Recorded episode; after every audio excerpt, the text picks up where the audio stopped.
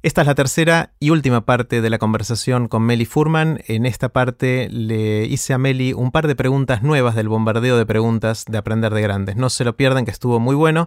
Puse los links relevantes en aprenderdegrandes.com barra Meli 2018. Como con vos ya hicimos el bombardeo de preguntas la vez pasada, eh, pensé en dos nuevas preguntas que quiero hacerte que las estoy testeando ahora y si nos va bien quizás la incorporo en futuros bombardeos de preguntas con, otras personas con las que tenga conversaciones en, Aprender de Grandes. La primera es en tu área de acción, en donde vos te moves. Mm. ¿Cuáles son los grandes temas de conversación? Cuando se junta gente que tiene las preocupaciones que tenés vos, que está activa en desarrollar, entender, investigar, mejorar las cosas que tenemos, ¿de qué hablan? Está buenísima la pregunta. Em, mi área es de la investigación en educación, ¿no? Y, entonces nos juntamos con gente que hace formación docente y trabajamos con escuelas y hay, hay, un par de cosas de las que hablamos, como las que nos, quitan el sueño, te diría. Em, una es qué tiene que pasar con las escuelas, si tienen que seguir existiendo como tales, qué tiene que pasar adentro, si el aprendizaje tiene que ser más ubicuo, cómo es la educación del futuro, ¿no? Hacia dónde vamos o hacia dónde querríamos ir y, qué hacer.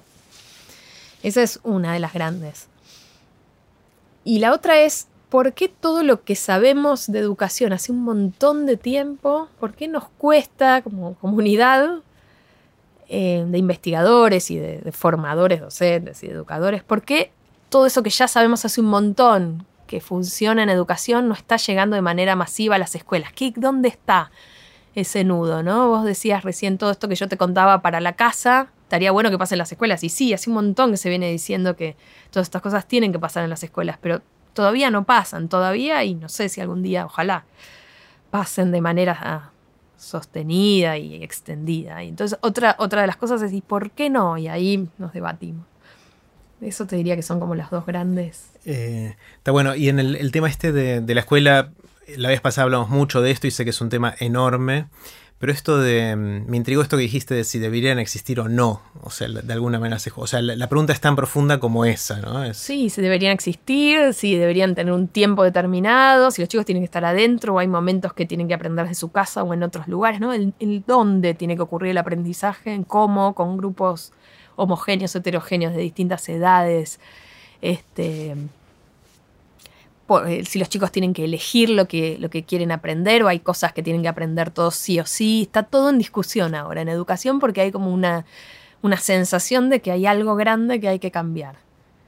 Que lo que tenemos no viene funcionando del todo bien en muchos sentidos, que tenemos a los chicos muchos años en la escuela eh, sin, sin, prepararlos para la vida. ¿no? Cada vez hay como más consenso entre los educadores en que hay una crisis que resolver y que estamos en un mundo donde están pasando cosas nuevas, enormes, como esto que decíamos de la tecnología, que nos abre nuevas puertas y que por ahí haya que echar mano, ¿no? Sí, eso es uno con algo que hablamos antes del aburrimiento, y es que hay una tendencia en muchos lugares a que los chicos pasen muchas horas en el colegio. Hmm. En la primaria, en la secundaria, muchos chicos van no siempre, ¿no? Hay que ver si pueden, no pueden, lo que fuera, pero muchos chicos van más horas de las que íbamos nosotros cuando éramos chicos al colegio, van doble turno, estudian otro idioma, estudian otras cosas, no sé qué hacen, pero pasan un montón de tiempo en el colegio y después llegan y hacen cosas también, van a jugar a un deporte o van a desarrollar alguna otra cosa.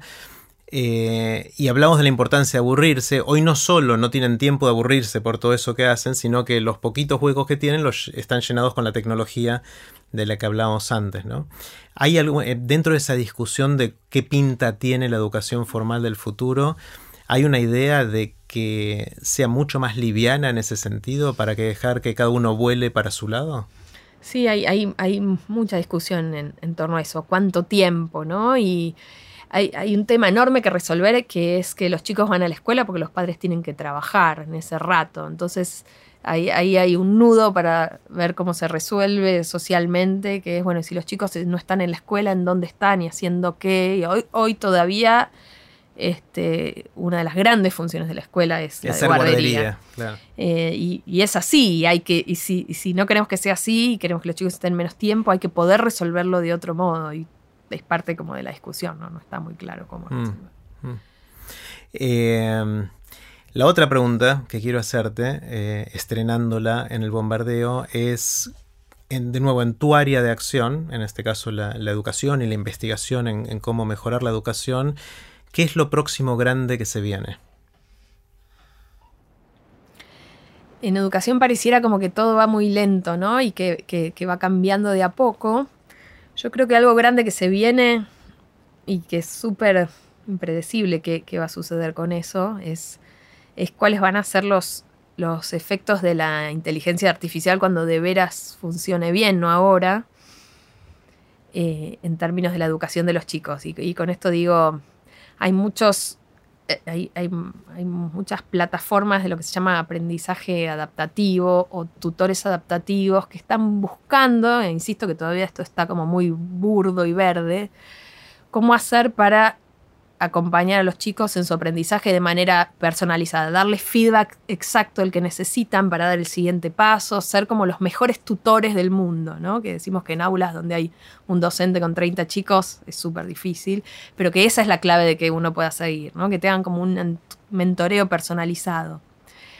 Eh, y todavía esto no está sucediendo porque la tecnología no lo permite, pero en algún momento eso va a estar disponible, ¿no? Y hay algunos que, que se plantean, bueno, ¿y cuál va a ser el rol docente cuando esto, cuando esto esté disponible? La, inteligencia artificial, si todos los pronósticos este, son correctos, en algún momento va, a tener una capacidad este, que va a superar cognitivamente en, todos los sentidos a los seres humanos. Y, ahí creo que para la educación, para, la educación va, a ser un cisma, va, va, a haber que hacer algo con eso, no sé, va, va a ser que, se patea un poco el tablero, en, en todas las dimensiones de la experiencia humana, pero en educación también. Claro, está la inteligencia artificial y está también las interfaces entre las máquinas y el cerebro, ¿no? A medida que vayamos eh, sofisticando la capacidad de nuestro cerebro de acceder directamente a la nube, a la inteligencia artificial, la capacidad de procesamiento, eh, que hoy lo hacemos a través de nuestros ojos y nuestros dedos en un teclado esencialmente,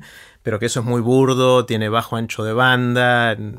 Eh, eso me imagino que también, ¿no? Debería poder influir. Totalmente. En este y, no me acuerdo si no hablamos de eso en el último, en el otro Aprender de Grandes, de, estas investigaciones que hay, por ejemplo, de chips de memoria, que todavía están en terreno experimental de laboratorio, pero que, que van de a poco avanzando, o poder conectar cerebros en red que yo te diría que son curiosidades de laboratorio, o eran hasta que empezaron a, por ejemplo, Elon Musk, el, empresario, gran emprendedor, eh, armó en 2017 una empresa que se llama Neuralink, donde está invirtiendo carradas de dinero para hacer eh, cyberhumanos, ¿no? humanos mejorados eh, a través de la tecnología y, pensando como en prótesis cerebrales que nos aumenten nuestras capacidades cognitivas y nos resuelvan algunos problemas de neuro, neurodegenerativos. Todavía está en, terreno experimental, pero en la medida que haya, creo, mucha, mucha plata puesta en la investigación de esos temas, la cosa se va a acelerar y quién sabe, ¿no? Están por ahí más cerca de lo que nos estamos imaginando hoy pero no se habla tanto de eso. Yo creo que esa es una de las grandes cosas que se vienen. Me parece que en educación no estamos ni de lejos como comunidad de práctica. No son temas que se toquen, ¿no? Claro, estamos más preocupados por la coyuntura y mm. conseguir buenos docentes y compensarlos bien, reconocerlos. Eh. Que está muy bien porque hay chicos hoy en las escuelas. Lo, que tiene la educación es que hay millones de chicos hoy en las escuelas a los que les tiene que estar pasando algo distinto y está muy bien ocuparse del presente y tal vez eso hace difícil también mirar el largo plazo. Sí. O sea, se me ocurre que hay dos cosas. Uno es la coyuntura, que es ese presente que decís. El otro es lo que vos decías como el segundo punto de tema de conversación, que es cómo hacer para que las cosas que ya sabemos que deberían ser distintas lo sean y no haya toda esa inercia de hacer las cosas como antes sabiendo que podrían ser mejor. Y el tercero es esto, cómo la tecnología va a influir y quizás hacer que todas las preguntas anteriores tengan menos relevancia quizás. Pues bueno, no, no logramos aplicar lo que sabíamos a las escuelas, pero ahora pasó toda otra cosa. Por ahí ya, es irrelevante, eso sí. sí quién sabe, ¿no? Me gustaría tener cada tanto una, una visita al futuro para mirar todos estos problemas que tenemos hoy y ver si nos agarramos la cabeza o nos reímos de lo que nos pasaba. Sí. Em, voy a poner un link en aprenderdegrandes.com barra meli 2018 eh, con algunos links a estas cosas. Eh, voy a poner el link a tu charla en TX Río de la Plata 2017 eh, y también el, link al, libro. Recordanos el nombre del libro, el título. El libro se llama Guía para criar hijos curiosos y es de la editorial Siglo XXI. ¿Qué querés que pase con el libro?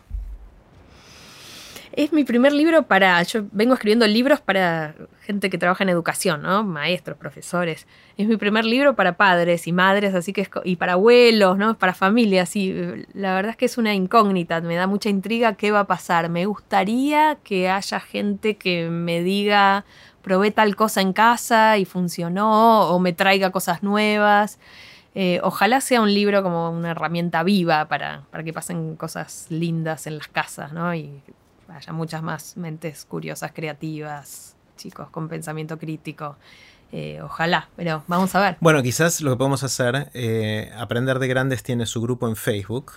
Eh, y a los que nos están escuchando, si todavía no son miembros, los invito a, buscar en Facebook Aprender de Grandes, el grupo, y pedir unirse. Yo los voy a aceptar para que vengan. y ahí lo que podemos hacer es hacer que la gente te cuente estas cosas. Que Eso, cuéntenme si alguna de las ideas del libro las pusieron en práctica y si hay otras cosas que ustedes vienen haciendo en la crianza y la educación de los chicos en casa que sienten que, vale la pena compartir con otra gente. Claro, y que sume a la conversación que acabamos de tener entre nosotros, que, ampliemos esa conversación a todos eh, para quizás algunas de las cosas que dijimos no están de acuerdo, o las probaron y no funcionaron, o otras cosas que, probaron funcionaron mejor eh, con sus hijos. Me, encantaría escuchar a, todos en, eso. Así que comenten en el grupo de, Facebook de Aprender de Grandes. Eh, ¿Algo más, Meli, para cerrar?